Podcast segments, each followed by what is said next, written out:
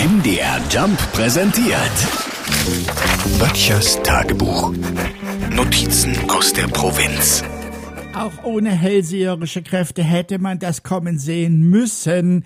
Kaum ist etwas begehrt, da kommen die Betrüger aus ihren Ecken. Na, folgendes. Momentan erhöht sich ja wieder das Reisefieber. Und schon warnen Verbraucherschützer vor Betrugsmaschen bei der Buchung von zum Beispiel Ferienwohnungen. Ja, da hat man endlich das Traumziel gefunden, das Geld bezahlt, um dann festzustellen, die Wohnung gibt's gar nicht. Oder der angebliche Vermieter ist in Wahrheit Ganove. Tja, aber was denn tun?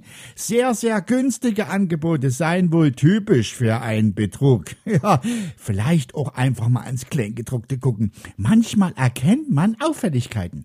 Wenn da zum Beispiel steht, Flug mit Umsteigen und in Klammern Fallschirm bitte selbst mitbringen, könnte das ein Hinweis sein. Oder Unterkunft mit Mehrblick kann eben auch bedeuten, dass zweimal am Tag das Meer reinschaut und knietief im Schlafzimmer steht.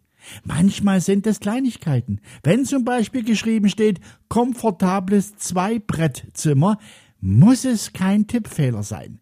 Ich bin ja vor solchen Betrügereien dieses Jahr sicher. Ja, mein Chef hat mir den Urlaub gestrichen. Und das im Übrigen, das habe ich kommen sehen. Schönes Wochenende.